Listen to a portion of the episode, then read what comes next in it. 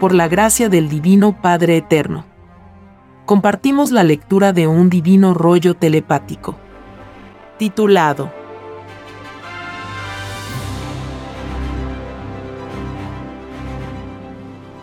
Construcción de los platillos voladores. Continuación. La geometría de un platillo volador nace de la geometría mental solar de los padres solares. La geometría de un platillo volador está en armonía con la geometría de los elementos. Las dos geometrías están siempre en contacto expansivo, tal como le ocurre a la geometría de la naturaleza de la Tierra. En un platillo volador, sus componentes forman infinitas ondas por cada molécula.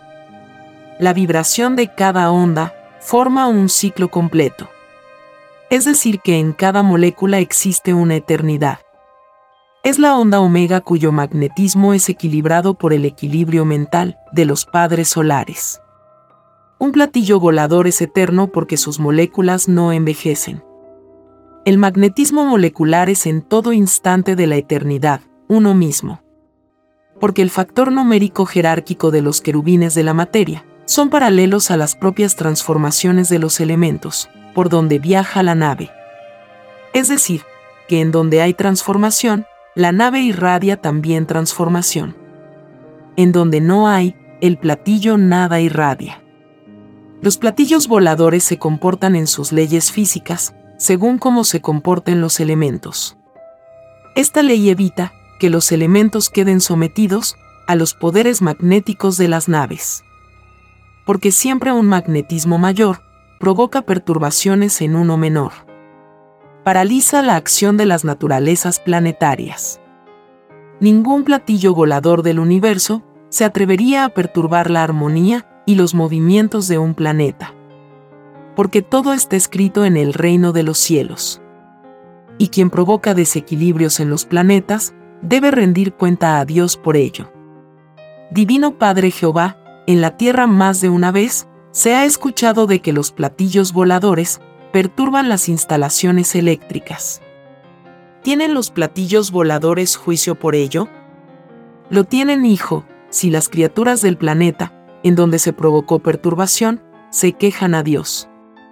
Esto ha ocurrido, y ocurre en infinitos planetas de infinitas categorías. En los platillos voladores todos poseen los historiales de los planetas que son verdaderos evangelios de los mundos. En ellos los tripulantes solares investigan todo lo concerniente a las criaturas de tal o cual mundo y sus relaciones para con Dios. Los tripulantes solares de jerarquía elevadísima se cuidan de no perturbar a nadie en el universo. Porque mientras más elevada es una jerarquía solar, mayor es también su delicadeza. Ellos prefieren pasar inadvertidos por los planetas más, todo está en relación directa con la propia misión de cada uno. Ciertas naves deben dejarse ver, para poder así cumplir los pedidos de las criaturas hechas a Dios. Tal es el caso de la Tierra. Este planeta de pruebas pidió la prueba de ver a los platillos voladores. Porque los espíritus humanos desconocían la sensación de verlos. Y los que los vieron, también lo pidieron como prueba porque también desconocían en qué consistía la sensación de verlos. Y muchos pidieron a Dios no ver y a la vez creer. Es por esto que es más fácil que sea premiado por Dios, uno que sin haber visto nada, creyó a la existencia de los platillos voladores. Porque fue una prueba con mayor dificultad que vencer, que el que vio a los platillos voladores. El que los vio no tuvo mucha dificultad en creer. Los platillos voladores se transforman de infinitas maneras, porque las propias criaturas de la prueba de la vida así lo pidieron. Muchos querían saber en qué consistía el presenciar una transformación de un platillo volador, mirado desde la Tierra. Desconocían también tal sensación. Las sensaciones que no se conocen, se pide a Dios conocerlas. Estas experiencias las pidieron los espíritus humanos, en presencia de los tripulantes solares y de sus naves. Y muchos la pidieron a través de la televisión solar. Estos pedidos hechos de antes de venir a la vida humana, los verá todo el mundo de la prueba, en la televisión solar del Hijo primogénito. Los mismos interesados se observarán, haciendo sus pedidos de pruebas a Dios. Y muchos lo harán con lágrimas en los ojos. Porque lo que estarán viendo, en la televisión solar, ellos lo habían negado en la prueba de la vida. Esto es una de las tantas facetas dolorosas, del llorar y crujir de dientes. Para evitarle a la criatura humana, este doloroso espectáculo, es que el Divino Padre enseñó, la fe mueve montañas. ¿Qué significa? Que todo lo imaginado existe en Dios. En los platillos voladores sus tripulantes observan y leen todas las mentes de los que posan sus ojos en ellos. Y son infinitamente comprensibles para los humildes. Ellos saben que un extraño grupo de egoístas se acapara del máximo de las pruebas de la existencia de los platillos voladores y que luego le dicen al mundo que tales naves no existen. Y saben también que este extraño engaño, a la humanidad, se paga segundo por segundo. Y como de ello se trata, serán los mismos tripulantes de los platillos voladores los que les entablen divino juicio a los engañadores. Ellos le pedirán tal juicio al Hijo de Dios y le será concedido el pavor más grande se apoderará de estos egoístas de la bestia. Y el mundo que fue engañado no los perdonará. Todo engaño colectivo termina en tragedia. En otras existencias, y en otros mundos de prueba, estos mismos espíritus engañadores hicieron lo mismo. La geometría de un platillo volador forma toda una variedad de densidades geométricas. El metal de los platillos voladores está constituido por los querubines de los metales. Cuando un tripulante solar desea que su nave tenga tal o cual metal, solo piensa en ello, y la transformación es instantánea. En medio de fuegos de colores, surge el metal que deseó el Padre Solar. Los querubines de los metales ordenan amorosamente a las moléculas de los metales. Esto ocurre en dimensiones que ningún ojo humano vería es un proceso desde lo invisible a lo visible. El todo sobre el todo del platillo volador siente que una irresistible magnetización le penetra y le hace salir del presente. El presente físico se transforma partiendo desde lo microscópico de la molécula misma. Esto enseña que todo objeto, sea cual fuere, ocupa una posición de equilibrio entre lo material y lo invisible. El todo sobre el todo de un objeto cualquiera se sostiene porque el presente físico geométrico pugna contra lo invisible. La nada trata de penetrar en donde algo existe. Entre la nada y lo invisible existe una infinita diferencia. La nada es geometría no expresada. Lo invisible es geometría que existe y no se deja ver. Entre nada y entre invisible está el punto de partida de los querubines que se materializan en metales. Este proceso es instantáneo en los platillos voladores y lentísimo en los planetas de pruebas como lo es la Tierra. La materialización de todas las cosas requiere de un tiempo y de dimensiones que se piden a Dios. El proceso lento de la Tierra se pidió a Dios porque los que viven en la Tierra no lo conocían. Los hijos de la Tierra comprenderán a los platillos voladores en la medida que comprendan sus propias causas de principio porque todo salió de un mismo Dios no más. Este principio siendo uno mismo, se diversificó debido al pedido de libres albedríos hechos por las criaturas de Dios. En otras palabras, son las mismas criaturas las que se transforman en lo físico y mental. Porque cada uno se determina a sí mismo. Cada uno se geometriza según la geometría que dio a sus propias ideas. Porque del total de las ideas geométricas, sale la geometría del futuro cuerpo de carne, que tendrá el espíritu pensante. Esta misma ley se cumple en la transformación metálica de un platillo volador. Lo de arriba es igual a lo de abajo. Lo humano es instantáneo dentro de su dimensión microscópica. Y los platillos voladores lo son dentro de su macrocosmo. La geometría de toda transformación metálica, en los platillos voladores, es geometría irradiante. El desarrollo de lo irradiante pasa por infinitas densidades y cohesiones. Y se detiene en la que escoge mentalmente el tripulante solar. Aquí está el punto de transformación de todo platillo volador. Mientras que la nave varía en sus colores, la mente del tripulante solar varía al mismo tiempo. Es un paralelismo, en que la materia está amorosamente subordinada a la mente solar. Lo pensante en su esencia física se traduce en los padres solares en un inmenso magnetismo que hace que las moléculas de los elementos vibren magnéticamente. La pasividad mental en los tripulantes de los platillos voladores hace que la nave se sitúe en determinado metal. Los metales con que se transforman los platillos voladores son de cualidades y calidades infinitamente superiores a los metales conocidos en la Tierra. Porque mientras más antiguo se es como criatura, mayor es también la cualidad y la calidad en la creación de lo que la criatura conoce. La geometría en la transformación metálica de los platillos voladores es geometría instantánea y relativa, subordinada a los sentimientos de las mentes solares de los tripulantes mismos.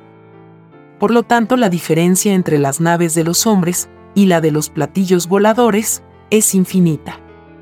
El hombre no puede transformar lo que construyó, porque no posee entendimiento entre su mente humana y los querubines de la materia y no lo logrará hasta que su propio verbo humano ascienda en jerarquía. Y para que esto sea una realidad, el hombre tiene que volver a nacer de nuevo, muchas veces más. Es como decir que su magnetismo individual es de bajo o débil valor. En los platillos voladores hay un magnetismo tal, que se puede decir que los tripulantes solares vivieron trillones de trillones de veces más de lo que ha vivido el hombre. Quien vive más en número de existencias, mayor es también su foco magnético. Porque mayor es la potencia de la suma de todas las electricidades que tuvieron sus cuerpos. En los platillos voladores todos brillan como soles, porque el conocimiento hecho magnetismo lo sobrepasa en su solidez física. El hombre aún no se sobrepasa en su propia magnetización. Es aún una criatura opaca la geometría de un platillo volador es asimilable a sus propios cambios. Las órdenes mentales de los padres solares están constituidas por ondas de todas las geometrías imaginables. Son formas con que ellos expanden sus magnetismos de sus propios pensares. Y ellos ven las formas geométricas de sus pensares. La criatura humana aún no la ve. No ha logrado aún penetrarse a sí mismo los tripulantes de los platillos voladores proyectan la esencia de sus propias mentes en colosales televisiones de colores. Observan sus propios verbos creadores. Cuando un tripulante solar desea metalizar una nave, piensa en forma instantánea, en todas las características del metal. Esto está en relación directa con las necesidades mismas del viaje cósmico porque según sea el valor de los elementos de los planetas, a que ellos se van acercando, así son también las órdenes mentales que da el Padre Solar. Esto es buscar la seguridad mientras está en un mundo desconocido. En un platillo volador, se tienen que estudiar y analizar los querubines de la materia del mundo al que se acerca el platillo volador. Porque el cuidado más infinito se tiene en ello porque no se deben perturbar las leyes de crecimiento de los planetas. Siempre que tal perturbación esté escrita en las escrituras sagradas del respectivo planeta. Cuando en un platillo volador, sus tripulantes estudian a los querubines de la materia, lo primero que hacen es investigar el contenido de las divinas escrituras del mundo que visitan. Así lo hacen los platillos voladores que visitan la Tierra. En el divino Evangelio del Padre Jehová, no se incluye el aterrizaje de platillos voladores durante la prueba de la vida. He aquí la causa de la reticencia de parte de los platillos voladores con respecto a la Tierra. Esta actitud para con un planeta de pruebas se repite en infinitos más. Porque nadie es único en su experiencia. Solo Dios es único. Y todo aterrizaje de todo platillo volador en todo planeta se rinde cuenta de ello a Dios. todo lo que se hace en cualquier punto del universo, todo queda grabado en infinitas televisiones solares. Nadie puede eludir lo que hizo en determinado momento, en el universo sin fin. Porque teniendo todos una hora, cada uno es portador de su propia televisión. Todo lo que posee magnetismo, se produce su propia televisión. Los hechos y las escenas de su propia vida quedan grabadas en los contornos geométricos de la propia individualidad. Los propios ojos de cada uno son como dos cámaras de televisión. Porque todo lo que entró por los ojos queda grabado en el áurea. El Hijo de Dios, al imponer el juicio universal al mundo de la prueba, proyectará las pequeñas televisiones de cada uno en la televisión solar. Esta proyección solar no tiene límites, porque sale de la atmósfera misma. Del divino libre albedrío del Hijo de Dios depende toda justicia que cada uno pidió en el reino de los cielos. Porque Él da y quita la vida, tal como hace su divino Padre Jehová la geometría de todo cuerpo de carne, hablará también en el divino juicio de Dios. Tal como hablará el espíritu humano al enfrentar su propio juicio. Lo geométrico carnal está íntimamente relacionado con los sufrimientos físicos, experimentados por la criatura. Toda geometría de toda carne humana pidió unirse al espíritu humano, con la esperanza sublime de que éste lo perfeccionara aún más en su jerarquía de geometría para que la criatura humana diera a su propia geometría lo mejor de sí, la criatura humana debió de haber vivido otro sistema de vida. Debió de haber sido influenciado por una psicología igualitaria. Para que sus propias sensaciones geométricas tuviesen equilibrio igualitario y geométrico. Es decir, que hubiese conservado la geometría igualitaria y perfecta en inocencia geométrica, recibida en su reencarnación en el reino de los cielos.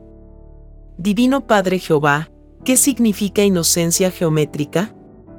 Inocencia geométrica, hijo, significa las influencias del reino de los cielos, captadas por la inocencia, antes de pedir conocer la vida humana. La prueba de la vida consistía en conocer las más variadas sensaciones, en sus respectivas pruebas, pedidas a Dios. Y en conservar siempre la inocencia geométrica. En otras palabras, toda prueba de vida planetaria consiste en continuar siendo el mismo, a pesar de todas las influencias y sensaciones que le salgan al encuentro al espíritu en prueba. La inocencia hay que conservarla por sobre todas las cosas. Porque sin la misma inocencia, no se puede volver a entrar al reino de los cielos. La inocencia ilustrada de los llamados adultos del mundo de la prueba nunca debieron haber olvidado el conservar siempre la inocencia de cuando fueron niños. Quien lo olvidó, durante el desarrollo de su vida, no vuelve a entrar al reino de los cielos. Toda la prueba de la vida humana se reduce a esto. La geometría viviente del todo sobre el todo de sí mismo se quejará en el divino juicio final contra el espíritu que se dejó influenciar por extrañas y desconocidas sensaciones que ni el propio espíritu ni la geometría pidieron a Dios. Toda extraña sensación desvirtuó al perfeccionamiento geométrico de sí mismo. La perfección que debió haber sido, no fue. Y la que no debió haber sido, fue. Lo opuesto fue una realidad. Esto es la caída en la prueba de la vida humana. Toda caída tiene una extraña geometría, que nada tiene que ver con la geometría de luz, que el Espíritu pidió en el reino de los cielos. Lo geométrico de la propia caída no tiene destino en el reino de Dios, porque no salió del reino. Es la tragedia geométrica en medio de infinitas caídas, de otros extraños sistemas de vida. Esta tragedia de lo extraño geométrico recae sobre el propio espíritu que cayó en su prueba de vida. Es el llorar y crujir de dientes ante la propia obra porque toda la obra es infinitamente geométrica, molécula por molécula. Y todos los destinos que por culpa de la caída del espíritu, quedaron sin la herencia del reino, lo paga el espíritu molécula por molécula. En los platillos voladores, lo geométrico sabe de las tragedias geométricas de la Tierra. Y al saberla, prepara la geometría adecuada para que el máximo de lo geométrico se arrepienta. Los creadores de causas de vidas tratan siempre de salvar lo más que pueden de sus herencias. La geometría de la verdad representa para ellos poder de engrandecimiento en la ley de la luz. Lo geométrico de los que se arrepienten es una vuelta a las primeras decisiones que tuvo el espíritu, cuando sintió las primeras sensaciones de vida. En los platillos voladores observan en las geometrías de todas las ideas de futuro arrepentimiento, que cada criatura humana tendrá durante el divino juicio de Dios. Y por ellas deducen el cielo que le corresponde a cada uno. Lo geométrico de las ideas que cada uno generó durante la prueba de la vida es la geometría con que saldrá la geometría futura, del futuro cuerpo de carne, que tendrá el espíritu. Toda concepción geométrica que él se dio en la prueba de la vida, incluyendo la de sus ideas, influye en su todo futuro. La vida con todas sus sensaciones es un cúmulo de geometrías, en semejanza microscópica, con las geometrías de los cuerpos celestes del universo expansivo pensante. Cada sensación que cada uno sintió y vivió en la vida representa una línea geométrica que con el correr de la eternidad se constituirá en universos con sus galaxias, soles y planetas. Igual ley expansiva se cumple en los platillos voladores. Cada cual engrandece y multiplica su propia jerarquía viviente. La obra es infinitamente expansiva y geométrica. El libre albedrío posee los puntos de partida de todo lo geométrico, de lo físico y de lo espiritual. Los primeros puntos de partida en la vida de los seres humanos fueron los pedidos de sensaciones hechos a Dios. Lo geométrico en toda evolución tiene por partida lo que pide todo libre albedrío a Dios, incluyendo las formas de vida que no conoce. En cada existencia vivida, el espíritu conoce geometrías desconocidas. Infinitamente no se repiten e infinitamente se repiten. En los platillos voladores ocurre algo semejante. Solo que en ellos está la eternidad hecha presente. Lo geométrico al irse perfeccionando en alianza con la vida, asciende en su trinidad de conocimiento. Y sucede que la propia geometría hecha trinidad, ordena amorosamente las futuras reencarnaciones de los espíritus, que en otras épocas se había unido a ellos, para conocer tal o cual forma de vida. Esto se llama en el reino de los cielos, geometría alcanzada. La ley geométrica de los libres albedríos hace que unos avancen primero y otros después. Las sensaciones del propio libre albedrío se atrasan o se adelantan en sus iniciativas. En los platillos voladores sucede igual. Esto ocurre en jerarquías de padres solares, que tienen en sus libres albedríos de padres solares semejantes características a las que tiene el libre albedrío humano. Lo geométrico de cada molécula, de carne de cada espíritu encarnado, forma un todo geométrico, que tiene su réplica en las lejanas galaxias. Las posiciones geométricas que ocupan los cuerpos celestes en el espacio están dibujados en la geometría de los trillones de poros del cuerpo de carne. Esto es que lo de arriba es igual a lo de abajo. Cuando los espíritus piden reencarnación a Dios, lo hacen inspirándose en las maravillas del universo. Y piden que lo geométrico quede en sí mismo. Cada reencarnación representa un lugar del infinito universo porque los lugares de donde provienen los espíritus es infinito. El libre albedrío los ubica en diferentes lugares. Y estando en diferentes lugares, acuden a un punto determinado de nuevos nacimientos de vida. En los platillos voladores, se ve que en sus televisiones solares, el recorrido que cada uno hizo en el cosmos, para recibir su reencarnación. Los espíritus humanos del trillonésimo, trillonésimo, trillonésimo planeta Tierra, se concentraron en los soles Alfa y Omega de la galaxia Trino. En los platillos voladores también se hacen reencarnaciones, cuando los espíritus lo piden. Muchos seres humanos pidieron su reencarnación en los platillos voladores. Esto hace que muchos sientan en sí mismos una misteriosa atracción hacia estas naves. Las sienten y no se explican. La geometría en los platillos voladores es también como un hilo solar. Es decir, que lo geométrico de los divinos verbos, de los tripulantes solares, permite toda clase de línea. Y a las mismas líneas, ellos las transforman en las más caprichosas y variadas geometrías. Divino Padre Jehová, ¿existe relación alguna entre lo geométrico del universo y lo geométrico que se observa en los dibujos de desaparecidas civilizaciones en la Tierra? Existe, hijo. Porque el lugar de origen de la Tierra y la de sus criaturas pidió ser expresado por los mismos espíritus, en diferentes psicologías del pensar. El macrocosmo, o reino de los cielos, fue representado por geometrías gigantescas. Enormes estatuas, bloques, pirámides, columnas. En las civilizaciones antiguas de la Tierra, en sus variadas culturas, el origen del hombre fue expresado con influencia galáctica del propio lugar de origen, de donde salieron los que lo expresaron. Nadie fue único en demostrar el origen de todos.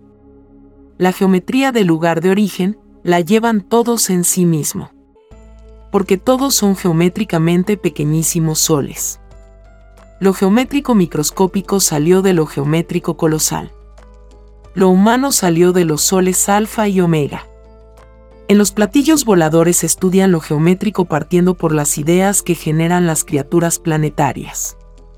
Y al estudiarlo, lo clasifican en muchas terminologías. Ubican lo geométrico por su jerarquía de criatura y el lugar que le corresponde en la infinita línea solar. La línea solar es como una dimensión que al expandirse, crea galaxias, soles, planetas, etc. La línea solar se va desenvolviendo en la eternidad, a medida que los espíritus van solicitando reencarnaciones. Lo solar implica cumplir leyes que se piden a Dios. Muchos se salen de la línea solar, porque fracasan en sus pruebas de vidas. Estar en la línea solar es estar en el reino de la luz. El no estarlo, es estar en la tinieblas. La geometría de todas las acciones que se hicieron en la prueba de la vida debieron ser geometrías equilibradas. Porque toda acción mala o desequilibrada no está incluida en la línea solar. Esto equivale a decir que no está escrita en el reino de los cielos. Para el mundo de la prueba de la Tierra, fue la línea alfa con geometría omega. Ambas líneas representan el principio creador de los universos de los mundos de la carne. Lo geométrico de la línea solar representa una parte de las infinitas creaciones de la Divina Madre Solar Omega y del Divino Padre Jehová. Porque lo de Dios y lo de la Madre no tienen ni principio ni fin. Quien no reconoció a la Divina Madre Solar Omega, en la prueba de la vida, no reconoció a Dios. Porque la Madre y el Padre son una misma persona, que conservan sus divinos libres albedríos. Lo igualitario está en ellos. En los platillos voladores, lo geométrico está en eterno contacto con lo geométrico de los soles. En sus comunicaciones se materializan abismantes leyes que se convierten en gigantescas creaciones. Ellos en cualquier instante piden conversar con el Divino Padre Jehová. Están en relación directa con la divinidad porque ellos no pidieron el olvido del pasado, como lo pidió la criatura humana. Lo geométrico es para ellos, sistema infinito de comunicación eterna. En un instante, el divino mandato pasa de sol en sol. Y no se detiene jamás. Lo geométrico de todas las cosas es aprovechado por ellos, para multiplicar sus creaciones. Sus expansiones abren nuevas líneas solares, en donde no las hubo. Toda orden mental solar posee lo instantáneo en sus propias transformaciones. Los espacios sin luz, sin mundos y soles, ceden sus moléculas de espacio al divino mandato de luz. La transformación de las tinieblas en luz se sucede por siempre jamás. En los platillos voladores, y según sea la jerarquía de poder de la nave, el platillo puede crear reino de los cielos. Puede convertirse en paraíso, mundo, sol, espacio o cualquier otro cuerpo celeste que aún no conoce la criatura humana. Porque los cuerpos celestes en sus formas geométricas no tienen ni principio ni fin. Las geometrías que encierran infinitos cuerpos no tienen límites ni jamás lo tendrán. Lo de Dios no tiene límites. La geometría cuando pide unirse a tal o cual cuerpo, lo hace por pedido viviente geométrico, tal como la criatura humana lo hizo. Las geometrías nacen de lo pequeño a lo mayor, tal como nacen las cosas. Lo geométrico reencarna en las familias moleculares, que piden ser tal o cual elemento. Es la forma geométrica de todas las cosas. La herencia geométrica de todas las cosas. Lo geométrico irradia con tiempos relativos en su propia forma geométrica. Pues está expuesta a desequilibrios geométricos, a eventuales transformaciones geométricas. Todo desarrollo de moléculas y de individualidades sufren expansiones geométricas, buscando su propio destino geométrico, en el instante dado. Lo geométrico nace con lo molecular y no lo abandona jamás. El propio espíritu está también compuesto de moléculas, las que a su vez son también geométricas. El propio espíritu tenía por misión hacer de sus propias geometrías moleculares un todo más perfecto de lo que hasta entonces había sido. El exterior llamado vida le ofreció al espíritu las más variadas geometrías, para su propia inspiración geométrica. Entre la propia geometría espiritual y la geometría exterior de la forma de vida, había que establecer un todo geométrico equilibrado. Esto es que el propio conocimiento individual se compenetrara en el conocimiento espiritual. Esto significa conocerse a sí mismo. El que no se conoció a sí mismo, nada conoció de lo exterior y si creyó que comprendió el exterior geométrico, esta comprensión fue extraña comprensión. Las extrañas comprensiones de todas las individualidades de la prueba de la vida hace que ninguno de ellos sea resucitado a niño de 12 años de edad. Porque de lo geométrico exterior nace la futura forma geométrica de niño. Y para recibir un futuro geométrico en sí mismo, había que profundizar y lo geométrico exterior en su relación con lo geométrico interior. El no haberlo comprendido así en la prueba de la vida, se considera como un desprecio en el divino juicio de Dios. Los que cayeron en sus propios desequilibrios geométricos, se olvidaron de la divina parábola, que fue dicha, el que busca encuentra. Encuentra su propio equilibrio geométrico. Esta divina parábola era una divina advertencia para el todo sobre el todo, de sí mismo. Era la propia búsqueda del propio destino geométrico. La prueba de la vida consistía en que cada uno se crearía su propia y futura forma geométrica. Consistía en que cada uno le daría forma a su propio futuro cuerpo de carne. Lo geométrico futurista de sí mismo sale de sí mismo. Y es más fácil que logre un futuro cuerpo de carne, uno que se preocupó de lo geométrico, a que pueda lograrlo uno que no se preocupó. El que perdió su tiempo en la prueba de la vida, nada recibe. Porque la propia pérdida de tiempo le desvirtúa lo poco o nada de bueno que pudo haber logrado en la prueba de la vida. Lo geométrico de lo que nada fue, no tiene herencia. Y ninguno de los que perdieron el tiempo en la prueba de la vida, ninguno vuelve a entrar al reino de los cielos. Porque ni ellos pidieron geometría espiritual, sin herencia lo geométrico de sí mismo, lo verá todo el mundo de la prueba, en la televisión solar. Una televisión que los que la ven, la pidieron en el reino de los cielos. Lo geométrico principia por sí mismo, desde el primer instante en que el libre albedrío de todo espíritu pide a Dios conocer una forma de vida. La primera reencarnación marca todo principio geométrico, salido de sí mismo. A partir de ese instante, el propio espíritu escogerá todas las futuras geometrías del todo sobre el todo, de sus futuras existencias. La obra geométrica sale de sí mismo por toda la eternidad. Porque en todo instante, el libre albedrío de cada espíritu determina sus propios pedidos geométricos de vidas. Las iniciativas nacen por determinación propia. Y todo espíritu es responsable de sus propios actos geométricos en la prueba de la vida humana, tal como en la vida solar del macrocosmo, llamado reino de los cielos, se cumple la misma ley de responsabilidad geométrica. lo de arriba es igual a lo de abajo. Los principios geométricos se inician como microbios y llegan a ser colosales planetas. La suma geométrica de todo lo que se fue en un instante dado constituye la jerarquía de sí mismo. Constituye el poder que logró la criatura en su propio desarrollo geométrico. Toda experiencia de todo instante es geométrica. Evoluciona tomando infinitos caminos, según sean las determinaciones geométricas del libre albedrío del espíritu. Divino Padre Jehová, ¿qué geometría tenía el espíritu antes de su primera reencarnación? Tenía hijo, geometría de inocencia. Esta geometría posee un magnetismo que irradia hacia todos los puntos del universo. Es decir, que toda inocencia sin ser una jerarquía, tiene potestad de estar en todas partes. Lo geométrico en las inocencias posee las cualidades hereditarias de los padres solares, de los cuales nació.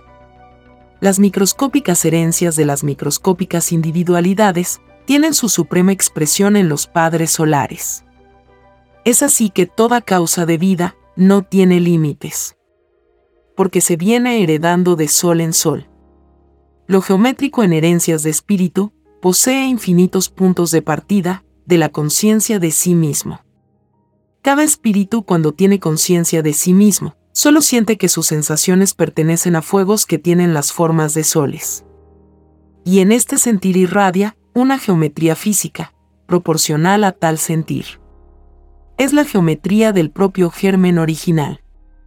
Lo microscópico que contiene tal geometría son vibraciones que palpitan en más o menos intensidades, que encuentran su propia causa en el infinito. Tales vibraciones forman el todo de la inocencia, que en todo instante estará alerta para poder gozar de sensaciones desconocidas, llamadas vidas planetarias. Lo geométrico nace inocente porque nace de otras inocencias geométricas. En lo geométrico está todo futuro movimiento que conocerá el espíritu. Movimientos que se sucederán de planeta en planeta. Movimientos que serán pedidos por el propio libre albedrío geométrico del espíritu. Lo geométrico es el resultado de todo pedido de vida, hecho por el espíritu. Tal como es en los platillos voladores cuyas geometrías que se ven en sus transformaciones son producto del libre albedrío de sus tripulantes solares. Lo geométrico que se deseó, en cada existencia, forman una sola línea dimensional en el destino del espíritu. Esta dimensión es como una microscópica introducción en los mares de universos, dentro del universo. Es la propia herencia geométrica de lo que se es, y que con el correr del tiempo, se constituirá en reinos de los cielos porque nada se detiene en lo que ya existe. El universo viviente de Dios se expande geométricamente en todos los tiempos imaginables. Lo geométrico nació geométrico y se engrandece geométricamente. Lo geométrico hace alianzas con lo geométrico. Las jerarquías geométricas elevadísimas en sus trinidades geométricas asisten a las jerarquías geométricas menores. Lo macrogeométrico perfecciona a lo microgeométrico. Lo geométrico es el alfa y la omega de todo destino viviente en el universo. Lo geométrico no tiene ni principio ni fin porque la primera idea salida de Dios fue idea geométrica, de cuya geometría salió lo expansivo geométrico llamado universo. Lo geométrico en su desarrollo va creando los instantes geométricos. Instantes que al expandirse, se van transformando en planetas, soles y en toda forma de cuerpos celestes. Lo geométrico en los platillos voladores cumple igual ley de lo geométrico en los planetas. Las naves solares también crean universos, cuya causa de origen está en los platillos voladores mismos. Y estos tienen a la vez su propia causa de origen en los soles alfa y omega. Es la sucesión eterna de las causas infinitas, que no se detiene jamás. Porque cada idea que genera cada mente, en cada planeta del universo, da lugar a una microscópica causa geométrica que jamás cesará de expandirse. Todo destino es geométrico ineludiblemente, porque así lo quiso el divino libre albedrío de Dios. Lo geométrico al expandirse, crea destinos que son todas las formas conocidas. Las que se conocieron y de las que se conocerán. Lo geométrico se convierte en divino verbo geométrico. Es decir, que lo de adentro que sale de cada uno, se transforma en poder creador sin límites. Quien descuidó lo de adentro de sí mismo, descuidó a su propio verbo, y debilitó a su futuro poder sobre la materia. Todo abandono mental que voluntariamente se tuvo en la prueba de la vida, debilitó en su puntaje de luz a los futuros poderes mentales que bien podría haber tenido la criatura en un futuro cercano. Porque es más fácil que el hijo primogénito premie con poderes a quienes se preocuparon de sus propios frutos. A que sean premiados los que se dejaron influenciar por el extraño abandono. Lo geométrico está también en los poderes mentales de cada uno. Y el abandono mental posee también una geometría pasiva improductiva.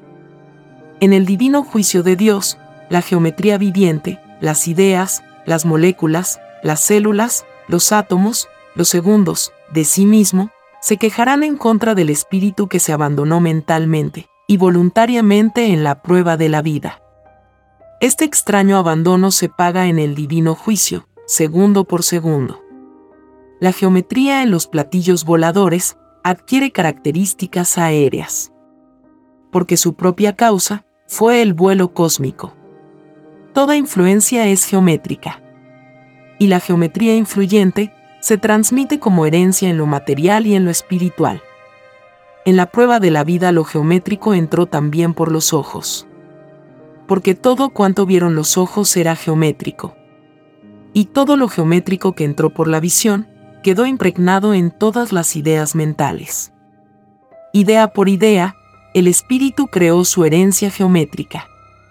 Y si vivió en un extraño sistema de vida, que en sus extrañas leyes violó a la divina ley de Dios, la herencia geométrica también es influenciada por esta extraña violación. Acto por acto, idea por idea, lo geométrico en su puntaje de geométrico, se dividió por el extraño puntaje de tinieblas, llamado violación. El propio extraño y desconocido sistema de vida, surgido de las extrañas leyes del oro, contribuyó al drama humano en el llorar y crujir de dientes. Porque los extraños creadores de este desconocido sistema de vida fueron egoístas y escandalosos. Pues crearon en ellos, y en sus seguidores, una extraña moral, que excluía a lo de Dios. Ninguno de ellos volverá a entrar al reino de los cielos. Porque la prueba de la vida para ellos consistía en tomar en cuenta a Dios en todas sus iniciativas. Ellos tomaron la iniciativa de crear un sistema de vida para el mundo de la prueba. Y ellos cayeron en el extraño libertinaje de no tomar en cuenta al Eterno en las leyes que crearon. Solo mencionaban a Dios, cuando les convenía mencionarlo, y lo hacían por imitación. En ellos lo geométrico se volvió geometría de tinieblas, cuya herencia molécula por molécula son los mundos geométricos demoníacos. Mundos en que ellos no verán la luz ni nada sabrán de Dios. En lo geométrico de lo propio aprendido, en la prueba de la vida, está el destino de lo geométrico ganado. O se ganó geometría de la luz o se ganó geometría de las tinieblas. Todo dependía de la influencia con que se dejó influenciar el espíritu en prueba de vida. Lo influyente como sensación es geometría expansiva, tal como lo son las ideas. Porque materia y espíritu son expansivos en sus respectivas leyes iguales. Lo geométrico al expandirse va creando juicios también geométricos, que son consecutivos a la geometría pensante, que eligió el espíritu durante la prueba de la vida. Segundo por segundo, cada libre albedrío humano se creó su propio juicio geométrico, cuyo fruto será proporcional a su todo geométrico.